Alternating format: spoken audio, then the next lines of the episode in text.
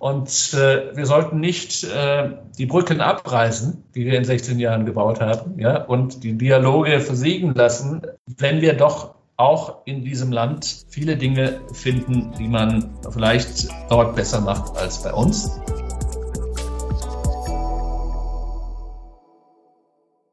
Willkommen zu China Hotpot, Podcast für deutsche kleine und mittelständige Unternehmen für den Erfolg im chinesischen Markt. Mein Name ist Xiaolong Hu, Ihr Gastgeber.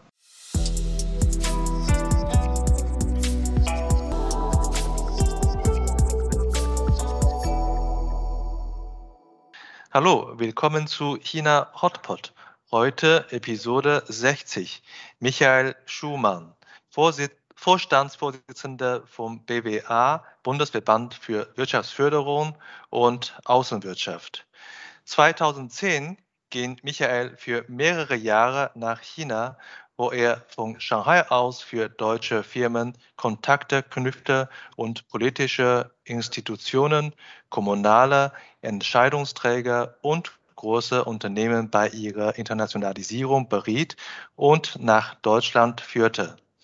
Michael setzt sich seit vielen Jahren für die deutsch-chinesische Freundschaft ein. Er leistet wesentliche Beiträge zum Zustandekommen der deutsch-chinesischen Allianz für Industrie 4.0, der deutsch-chinesischen Industrieländer-Städte-Allianz und zahlreiche weitere Initiativen. Im Herbst 2019 gründete er zusammen mit dem damaligen Vizepräsidenten des Deutschen Bundestages und früheren deutschen Bundesinnenminister Dr. Hans-Peter Friedrich in Berlin die China-Brücke, die als Public Diplomacy Forum für deutsch-chinesische Beziehungen die China-Kompetenz in Deutschland und das Verständnis beider Völker füreinander stärken soll.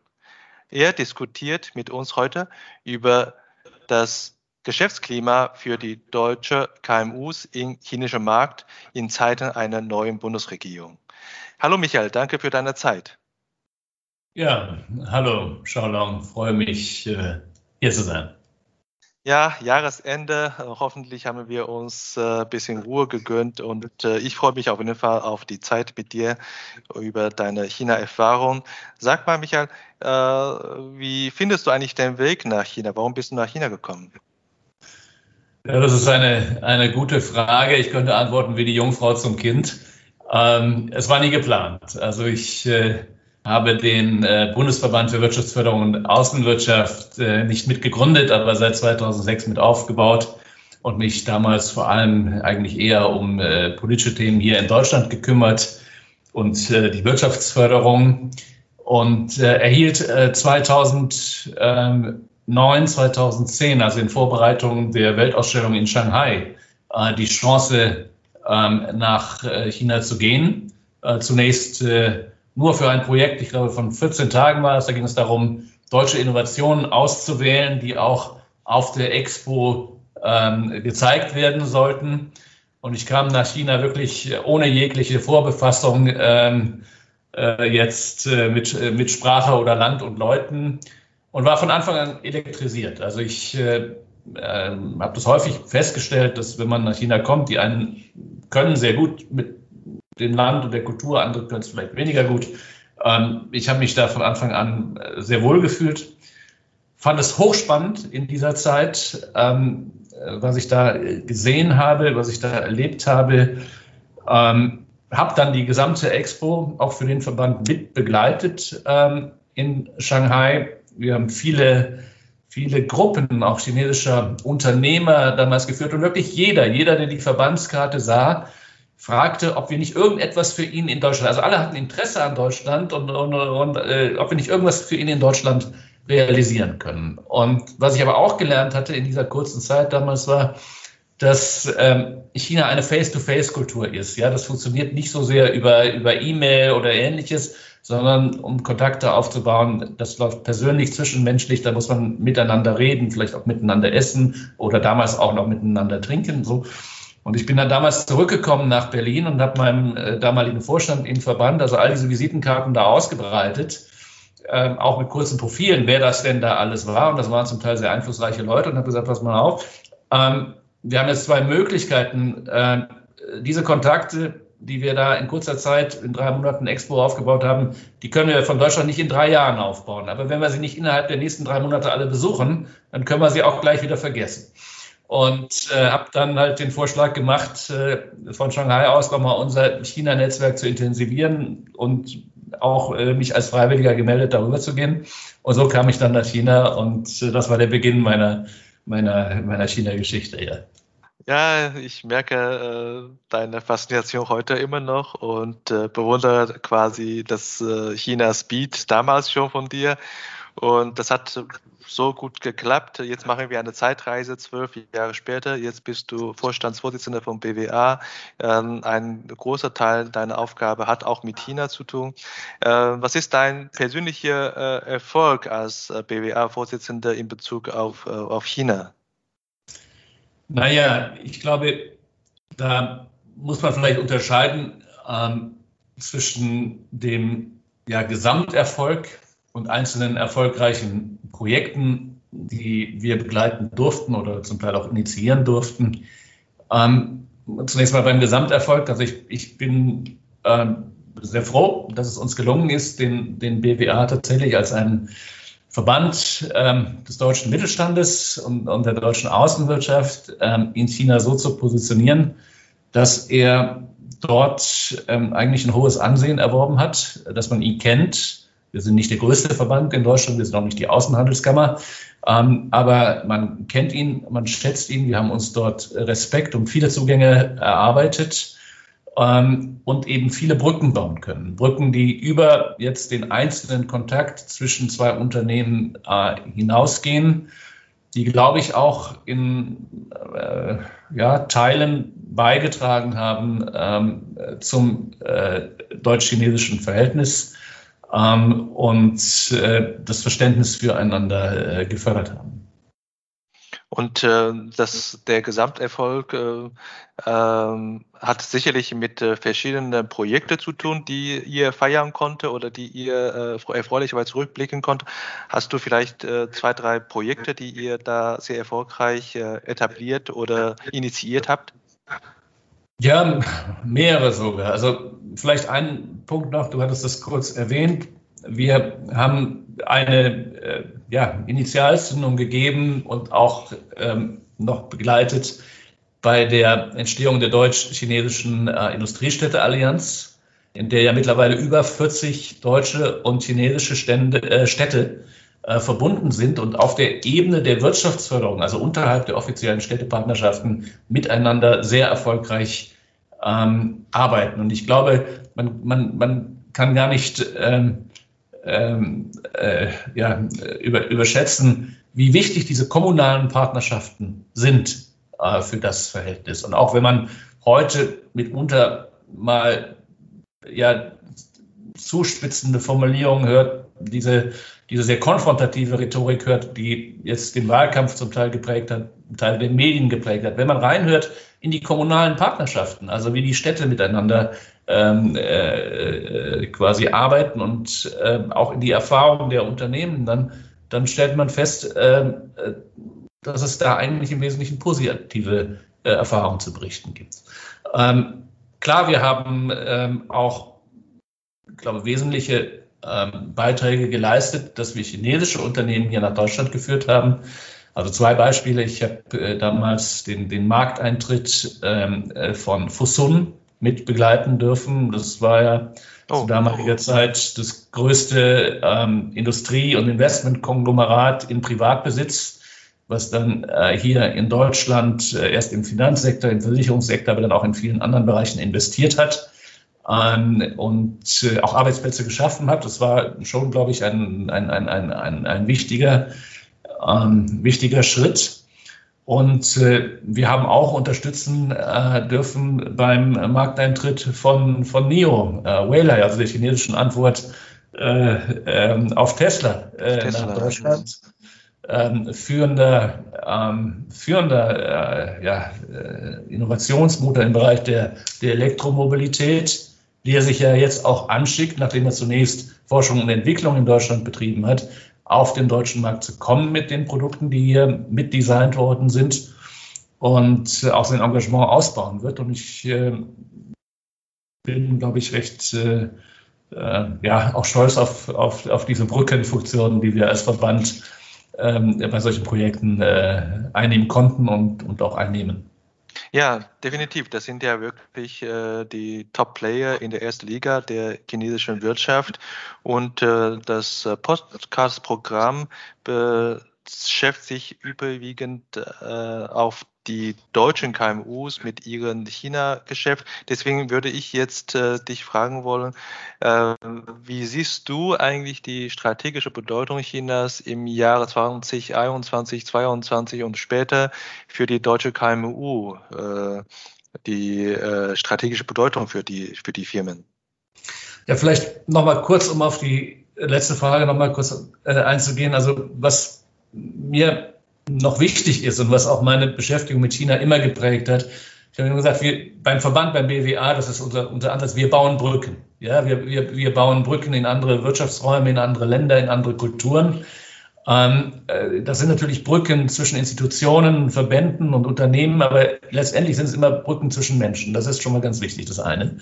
Und das zweite, das Schöne an Brücken ist, wenn man die in eine Richtung, also wenn man sie erstmal errichtet hat, ja, gebaut hat, äh, um von einer Seite auf die andere zu kommen. Äh, Brücken, wenn sie denn stehen, kann man in beide Richtungen benutzen. Ja, und das ist auch die Erfahrung, die wir in China dann gemacht haben, dass wir eben auch viel aus China wieder zurückgebracht haben nach Deutschland. So, und das leitet über zu der Frage, die du jetzt gestellt hast.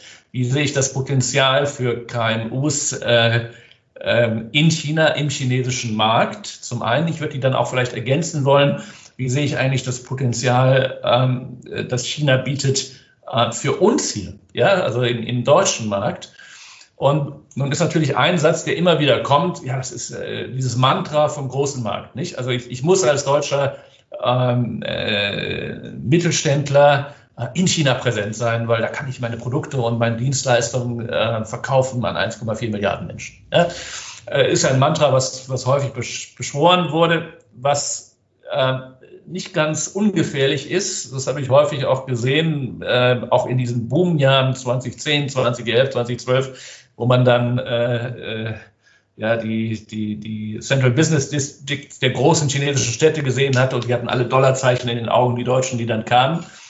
Man darf sich da nichts vormachen. China ist ein schwieriger Markt. China ist ein hochkompetitiver Markt. Man kann da viel Geld verdienen, man kann da auch viele viele Konsumenten erreichen. Aber ich habe einen, einen sehr harten Wettbewerb. Ähm, und äh, nicht umsonst spricht man von China Speed. Äh, äh, in China sind Unternehmen sehr, sehr schnell und auf diesen Wettbewerb auch eingestellt und für ihn gerüstet. Und äh, der deutsche Mittelständler ist eigentlich da in der Regel zwar sehr gründlich, aber langsamer und etwas behäbiger und muss da also auch eine entsprechende Lernkurve äh, durchlaufen. Ich glaube nach wie vor, äh, wenn wir jetzt wieder auf dieses Mantra Bezug nehmen, dass China Chancen bietet für deutsche äh, Unternehmen, die entsprechende Produkte vorzuweisen haben, ähm, die in China auch gebraucht werden, benötigt werden. Und wir sind äh, in vielen Bereichen, in vielen Bereichen, nicht nur in der Automobilwirtschaft oder im Maschinenbau, wo wir jetzt eben auch die Herausforderungen sehen, Elektromobilität beispielsweise oder eine zunehmende zunehmenden äh, Qualitätsverbesserung auch chinesischer Wettbewerber und auch in vielen anderen Bereichen immer noch in einer Position, dass wir dass wir äh, Dinge herstellen und auch, und auch Innovationen hervorbringen, ähm, die äh, Potenzial haben auf dem chinesischen Markt. So. Also deswegen glaube ich, ja, wir sollten und auch KMUs sollten sich weiter mit diesem Markt befassen. Ähm, und allerdings realistisch, äh, man wird ja auch viel von dieser Abhängigkeit gesprochen, also äh, es, es, war immer so, dass ein guter Mittelständler hat das Risiko auf, auf, auf viele äh, Schultern verteilt. Ja? Und so muss man auch schauen, China ist ein Markt von vielen, aber ein sehr spannender Markt. Äh, was ich zweitens oder als zweiten Aspekt in diesem Zusammenhang eigentlich noch stark machen möchte, ähm, ist natürlich, dass China mittlerweile auch ein hochinnovativer Markt ist. Das heißt, es finden viele sehr, sehr interessante äh, Entwicklungen in China statt. Zukunftstechnologien, die in China vorangetrieben werden. Die Digitalisierung, da gibt es positive und vielleicht nicht ganz so positive Aspekte, über die ja auch ähm, äh, mitunter äh, ja, heftig äh, gestritten wird. Aber was man sicherlich konstatieren muss, China ist im Bereich der Digitalisierung und in vielen anderen Bereichen heute auch Innovationsmotor und Taktgeber. Und ich glaube, es ist ganz wichtig, ähm, äh, wer war es? Ich glaube, Jörg Wuttke von der, von der Europäischen äh, Handelskammer in, in China hat immer gesagt, ja, China ist, ein, ist auch ein Fitnessstudio für die deutsche Wirtschaft. Das ist richtig. Ja, also ähm, es ist ganz wichtig, dass wir uns davon nicht abschneiden und dass man auch sieht und lernt, dass äh, man dafür das eigene Unternehmen, für die eigene Produktinnovation ähm, äh, mitnehmen kann, äh, um dann wiederum vielleicht auch auf Drittmärkten ähm, äh, sich eine gute äh, Wettbewerbsstellung zu äh, erhalten. Also nicht nur dahin gehen, weil man gut verkaufen kann, sondern vielleicht auch da sein, weil man dort etwas lernen kann und auch etwas mitnehmen kann, was das eigene Unternehmen ähm, zu optimieren hilft. Ja, also äh, Markt äh, Bedeutung und äh, Innovationsgeber oder Innovationsstandort. Äh, tolle, tolle Beiträge. Ähm, welche Mitgliedsfirmen von BWA sind aus äh, oder äh, machen aus deiner Sicht in diesem Markt und in diesem Fitnessstudio eine gute Figur? Na, da muss man sagen, wir, wir sind natürlich ein, ein Verband, der sehr breit aufgestellt ist. Also wir haben bei uns, also auch der Begriff Mittelstand ist ja in Deutschland ein, ein, ein Begriff, der teilweise auch sehr breit äh, verwendet wird. Also wir haben äh, vom Konzern wie SAP ähm, bis zum ähm, kleinen Mittelständler mit einer Technologie, Innovation und 20 Beschäftigten, eine ganze Bandbreite von Unternehmen äh, bei uns. Und ich habe ähm, in diesen Jahren, in denen ich ähm, mich mit der Wirtschaftsförderung und der Außenwirtschaftsförderung hier im deutsch-chinesischen Verhältnis äh, beschäftigt, habe viele Beispiele erlebt, sowohl äh, eben auf, auf ganz großer Ebene als auch im ganz kleinen ähm, wie Unternehmen eine wirklich gute Figur gemacht haben. Meistens Unternehmen, die, die sich mit dem Markt gründlich befasst haben im Vorfeld, die offen waren, auch teilweise äh, die eigenen äh, Projekte oder Vorhaben mit den Augen des anderen zu schauen, die auf ähm, äh, auch Teams gesetzt haben, in denen man sich kulturelle Kompetenz und Sprachkompetenz eben mit in die eigene Unternehmung geholt und die bereit waren, flexibel und dynamisch und schnell zu agieren und, äh, und auch gegebenenfalls Strategien anzupassen, wenn man merkte, dass sie zu deutsch waren für den chinesischen Markt. Aber ich nehme mal zwei Beispiele. Also nehmen wir, wie gesagt, SAP, das ist, glaube ich, eine, eine, eine, eine Erfolgsgeschichte, ähm, die eben ja jetzt auch zeigt, also SAP hat ja eine ganze Reihe von, von, von Innovationseinheiten auch nach China verlegt, ja, weil man gesagt hat, also die Impulse, die man da in China äh, bekommt, die sind wichtig für den Konzern und die stärken auch den Konzern ähm, äh, bei, äh, ja, bei seiner Zukunftsausrichtung. Ähm, ich habe aber auch kleinere Unternehmen äh, erlebt. Wir haben ja bei uns äh, unter anderem die Unity AG, äh, die dir ja auch noch gut bekannt ist. Ähm, und das ist eine, eine, eine ja, äh, wenn man so will, Unternehmensberatung für, für Digitalisierung, die hier in Deutschland ähm, große DAX 30 Unternehmen auf Digitalisierungsthemen äh, beraten und äh, begleitet hat. Ähm, und die eben auch erfolgreich in China äh, Fuß gefasst hat, äh, auch deutsche Kunden in China begleitet hat, aber eben natürlich auch Innovationsimpulse äh, aus China aufnimmt ähm, äh, gerade auf dem Feld der Digitalisierung, die man dann hier dann auch wieder äh, weiterverwenden kann. Der Nachmittag ist gerettet. Als äh, ehemaliger Geschäftsführer für Unity in China für sechs Jahre fühle ich mich natürlich geehrt. Äh, aber wir können alle nicht die äh, Arbeit leisten, wenn die politische Rahmenbedingung nicht da ist. Ähm, wie war eigentlich die politische Beziehung zwischen Deutschland und China und deren Entwicklung der politischen Beziehung in den letzten 16 Jahren aus deiner Sicht zwischen Deutschland und China? Ja, die politischen Rahmenbedingungen. Das ist ein, ist ein, ein, ein weites Feld, ist auch ein vermintes Gelände. Ähm, aber äh, danke, dass du fragst.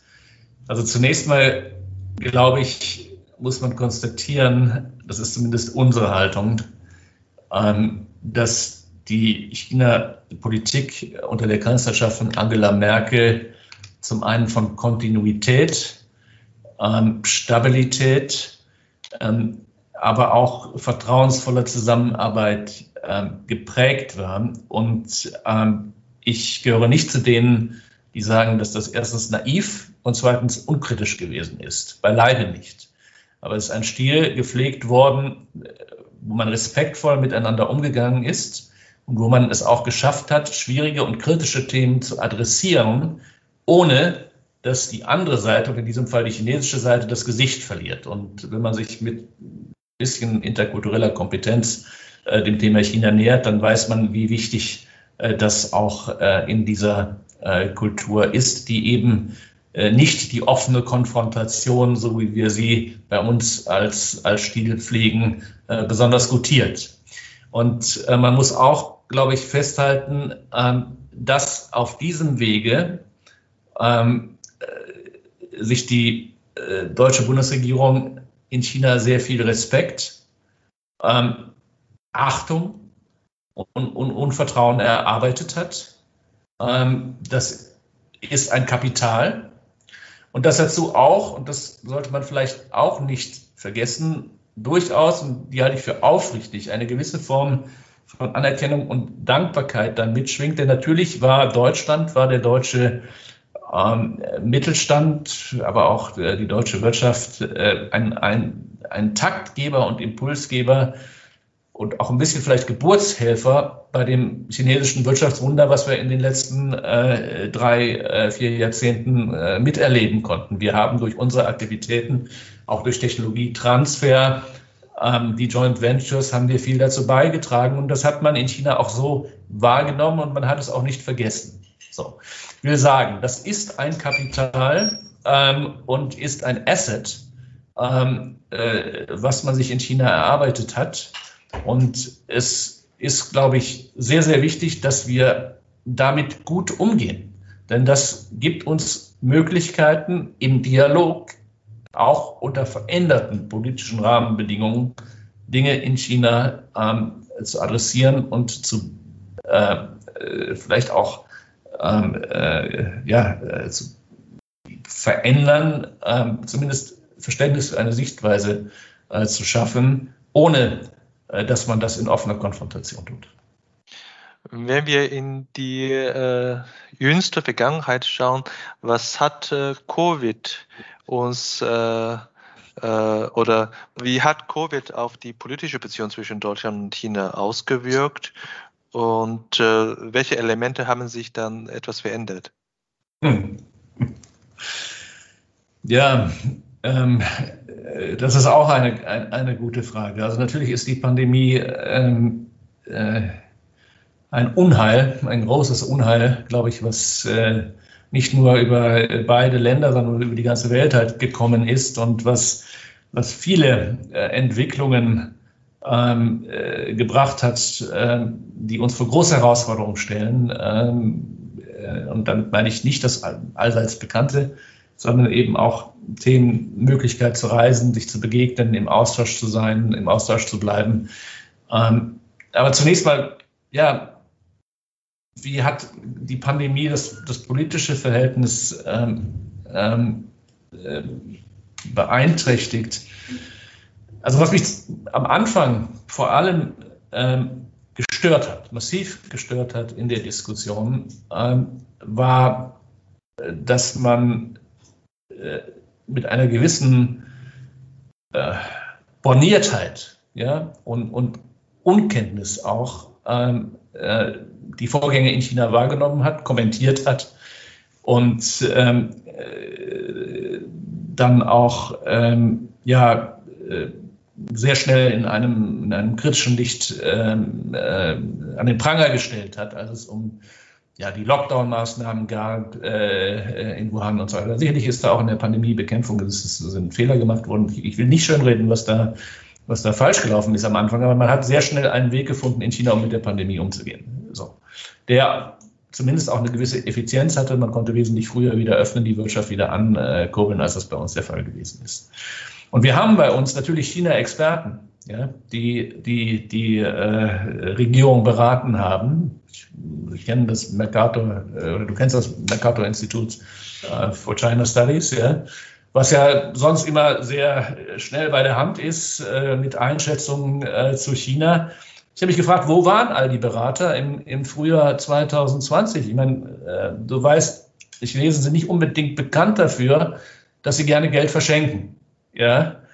Ähm, das heißt, wenn ich ein Land von dieser Größe, eine Volkswirtschaft von dieser Größe sehe, das sich binnen weniger Wochen komplett abschaltet, dann muss doch bei mir eigentlich eine, ein, ein, ein, ein, ein, ein Alarmsignal angehen, dass da etwas sehr, sehr Ernsthaftes auf uns zukommt. Und wir waren hier so beschäftigt mit den ideologischen Fragestellungen, also darf man Huawei ähm, am Ausbau des 5G-Netzes beteiligen oder nicht. Da wurden noch im Frühjahr 2020 große Diskussionen geführt.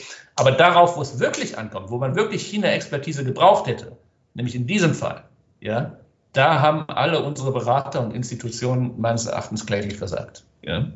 Und ähm, ja, das äh, ist bedauerlich, denn ich denke, man hätte aus dem Umgang Chinas mit der Pandemie damals sehr viel lernen können. Ja?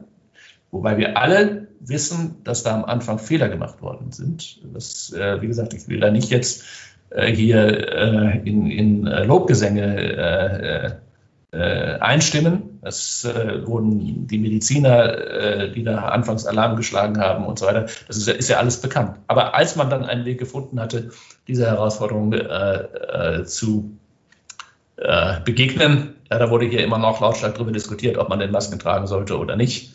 Ja, und ob Quarantäne erforderlich ist. Aber das ist ein, auch ein langes Feld, das führt uns vielleicht über den Podcast hier heute hinaus. Aber da können wir lange zu drüber, drüber sprechen. Ja, ja, also ich denke, das war eine anormale Zeit. Gibt es äh, viele äh, Themen, die man im Rückblick sicherlich äh, nochmal überdenken würde. Äh, wenn man in die Zukunft schaut, ähm, wir reden heute auch über die Zukunft. Es ist bekanntlich, dass wir in Deutschland jetzt eine neue Regierung haben. Ich rede schon wir, also ihr habt eine neue Regierung. Und äh, äh, wie, wie oft kommt eigentlich China im Koalitionsvertrag vor und wie siehst du China in der Zukunftspolitik äh, dieser, äh, dieser Regierung? Ah ja, ähm, also China kommt natürlich vor in dem äh, Passus äh, zur Außenpolitik und ist ja auch hinlänglich äh, darüber berichtet worden, ähm, dass äh, unsere neue äh, Außenministerin da jetzt einen neuen Kurs einschlagen will, der von Diplomatie und Härte gekennzeichnet ist.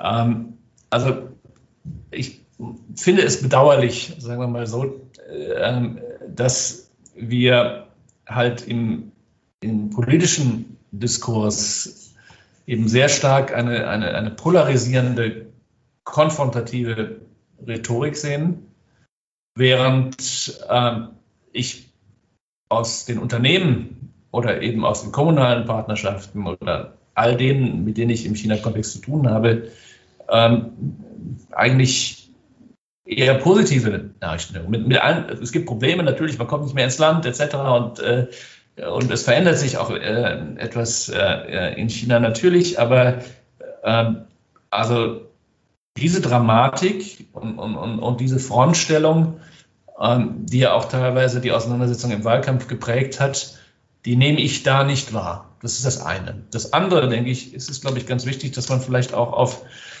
jetzt sage ich mal, nicht nur die, die negativen, sondern die, die positiven Aspekte fokussiert. Diese Regierung ist angetreten, ähm, zunächst mal vielleicht nicht mit der primären Aufgabe, unser Verhältnis zu China ähm, oder Russland neu zu definieren, sondern mit der primären Aufgabe, das Land zu modernisieren. Ja? Das ist eine, eine, eine Koalition aus sehr unterschiedlichen Parteien, die sich aber zusammengefunden haben zur Bewältigung dieser Aufgabe, vor der wir hier in Deutschland stehen dass wir nämlich, und das hat uns die Pandemie, glaube ich, in aller, in aller Deutlichkeit vor Augen geführt, dass wir in wesentlichen Punkten ähm, unser Land modernisieren müssen. Ja? Ähm, das betrifft Digitalisierung, das betrifft äh, Abläufe, Verwaltungsabläufe, es betrifft äh, äh Infrastrukturen etc. Und ich glaube, dass wir da äh, bei in der Tat äh, vielleicht auch etwas von China lernen können. Und äh, wir sollten nicht äh, die Brücken abreißen, die wir in 16 Jahren gebaut haben, ja, und die Dialoge versiegen lassen, wenn wir doch auch in diesem Land viele Dinge finden, die man vielleicht dort besser macht als bei uns. Und ich habe China immer so wahrgenommen. Ich gebe noch mal vielleicht eine kleine persönliche Anekdote. Ich erinnere mich an meinen allerersten Flug nach Shanghai. Damals kam ich äh, eben im Flughafen Shanghai Pudong an und musste durch die, die Immigration gehen. Und äh, Xiaolong, du wirst das sicherlich kennen, da kam man dann zu dem äh, Beamten oder der Beamtin, äh, die die Pässe kontrollierte. Und vor diesem Schalter gab es ein, äh, eine kleine Box mit, mit äh, mehreren Smileys drauf. Nicht? So einen zufriedenen Smiley, so einen halbwegs zufriedenen äh, äh, Gesicht, äh, unzufriedenen Gesicht und so weiter. Will heißen, man konnte den Beamten direkt bewerten, ja, wie gut und wie freundlich und höflich er einen bedient hat. Das fand ich genial. Und ich dachte, super, tolle Innovation, das, das wünschte ich mir vielleicht im Bürgeramt Charlottenburg, wenn ich das nächste Mal dahin komme, um meinen Reisepass zu verlängern. Ja. Und ich habe seitdem immer und auf jeder, äh, auf, auf jedem, während jedes einzelnen Besuches in China solche Dinge wahrgenommen. Ich war über 100 Mal in, in, in China und ich habe immer irgendetwas gefunden, weil ich dachte, wow, klasse, das sollten wir bei uns haben. Noch ein Beispiel, ich war äh, Flughafen Peking, ja, äh, Kleinigkeit, die ich wahrgenommen hatte, äh, wenn die Herren da austreten mussten, ja, und man ging halt äh, äh da in die entsprechenden äh, Räumlichkeiten dafür, da gab es Wickeltische. Also das heißt, äh, chinesische Männer nehmen auch ihr Baby mit und wickeln das da. Das findet man auch nicht wieder am Flughafen, äh, ja, oder fand man zu damaliger Zeit nicht an deutschen Flughäfen. Ja. Das waren immer so kleine Punkte. Und das kann man auch ins Größere übertragen. Also es ist unbestritten, dass China in vielen Dingen effizienter organisiert ist und das hat nicht äh, oder nicht primär, würde ich sagen, ist das eine Frage des politischen Systems, sondern die machen einfach viele Sachen anders und sie machen auch viele Sachen besser.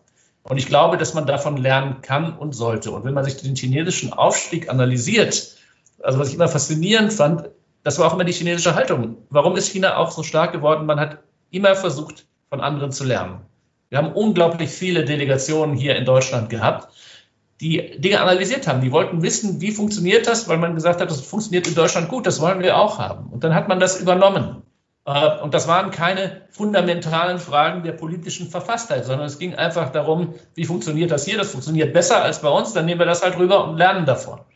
Und ich glaube, äh, das ist wichtig. Wir sollten nicht darüber diskutieren, will uns China sein politisches System aufzwingen. Das habe ich nie in, in all den Jahren nie, nie erlebt, nie erlebt. Ähm, ich glaube, das steht auch, steht auch nicht zur Debatte. Deswegen finde ich diese, diese, diese, diese Rivalitätsdebatte etwas, etwas unglücklich ähm, sondern einfach, was, was können wir da lernen, was sehen wir da, was läuft gut und übernehmen. Das stellt überhaupt nicht unsere, unsere politische Verfasstheit in Frage, sondern es hilft einfach dazu, vielleicht Strukturen in, in, in Verwaltung und Gesellschaft effizienter zu machen. Ja, Michael, ich merke, ich muss dich unbedingt äh, besuchen in Berlin, äh, Kanzlereck, und äh, wir können lange di darüber diskutieren. Auf, aufgrund der Zeit äh, werde ich jetzt nur noch ein paar äh, Fragen stellen, schnelle Fragen stellen, bitte um schnelle Antwort zu deiner Wahrnehmung von Land und Leute in China. Gerne. Und äh, was ist äh, deine Lieblingsstadt in China? Oh, das ist, das ist schwierig. Da gibt es ganz viele. also ähm, äh, da gibt es, gibt es wirklich viele. Ich bin sehr gerne in Shanghai aufgrund der Internationalität und ähm, äh, das, äh, ähm, ja, äh, das auch kosmopolitischen äh, Klimas dort, äh, das dort herrschte. Ich bin auch sehr gerne in Peking. Ähm, äh, ist also klassisch vielleicht so ein bisschen so wie Frankfurt und Berlin, ja. Also in, in, in Peking habe ich halt äh, die Kultur ähm, und die Präsenz auch der, der Kultur an allen Ecken und Enden. Man kennt ja das Beispiel nicht die alte Dame und das junge Mädchen, ja. Also äh, zwischen äh, der Vergleich zwischen Peking und, und, äh, und Shanghai. Ich habe viele, viele Städte bereist. Ähm, das ist ja ja, das ist ja fast ein ganzer Kontinent, wenn man so will. Also ein Leben wird nicht ausreichen. Ich habe in, in allen Städten Dinge gesehen. Ich mochte Chongqing sehr gerne, eine der ersten Städte, mit denen ich in China äh, gearbeitet habe. Ähm, und das, äh, du nennst deinen Podcast ja, glaube ich, Hotpot. Ja, die, genau. besten Pots habe ich damals in, in, in Chongqing äh, äh, kennengelernt. Ähm, äh, Suzhou, äh, wo wir geholfen haben, ein Nanotechnologie-Cluster auf zu bauen, äh, gefiel mir sehr. Die Gärten dort, es ist, ist, wunderschön. Ähm, äh, ich äh, ähm, war äh, in, in Heilongjiang oben äh, an der, an der Grenze zu Russland, in Harbin, auch in einer wunderschönen Stadt, im Winter sehr, sehr kalt. Also das ist, ich habe nicht so die eine Lieblingsstadt, aber ich habe in vielen Provinzen Städte, die ich sehr gerne mag. Ja. Hast du dagegen vielleicht eine Lieblingsküche in China oder sogar ein Lieblingsgericht?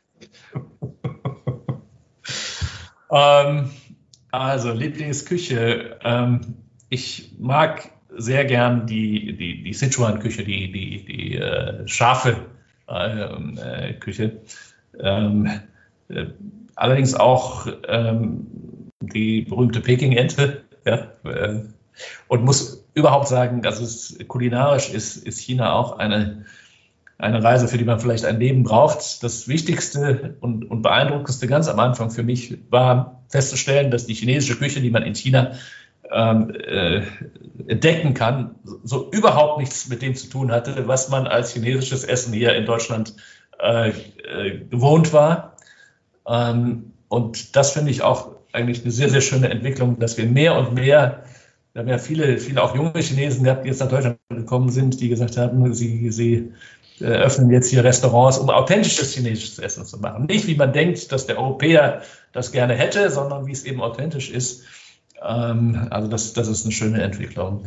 aber mag auch da geht wie bei den, bei den Städten. Also ich mag die, die, die Küchen vieler verschiedener Landstriche in China. Ja. Mal gucken, ob der Enthusiasmus noch äh, beibehält, wenn ich äh, die nächste Frage stellt, stelle. Äh, was ist dein äh, Lieblingsgericht beim Frühstück im Hotel in China? Ist es internationale Küche oder chinesische Küche? Okay, ja, da, da, hast du tatsächlich den, den, den richtigen Punkt äh, getroffen. Ähm, Frühstück blieb eigentlich immer, blieb, blieb eigentlich immer äh, westlich. Das ist tatsächlich das einzige, ähm, äh, wo, äh, ja gut, ich, ich, ich kann es ja, kann's ja sagen, ich äh, bin mit einer Chinesin verheiratet. Und äh, wir haben uns dann damals geeinigt, also das, das Frühstück bleibt europäisch. ähm, ich kann äh, mit äh, ja, der Konji sehr schlecht äh, in den Tag äh, starten. Ähm, aber ich glaube, das geht, geht Chinesen umgekehrt in Deutschland äh, auch so, wenn sie das, das deutsche Frühstück bekommen. Das ist schon eine Herausforderung. Da, da sind die Kulturen dann doch sehr unterschiedlich. So ist das, Michael. Äh, so bleiben wir immer im Dialog. Dankeschön für deine Zeit und äh, äh ich äh, hoffe, dass wir uns wieder bald live sehen und dir noch eine schöne Vorweihnachtszeit und ein frohes neues Jahr, was wir sprechen. Ja, vielen Dank, Xiaolong. War mir eine Freude und äh, das gleiche auch für dich. Ciao. Ciao.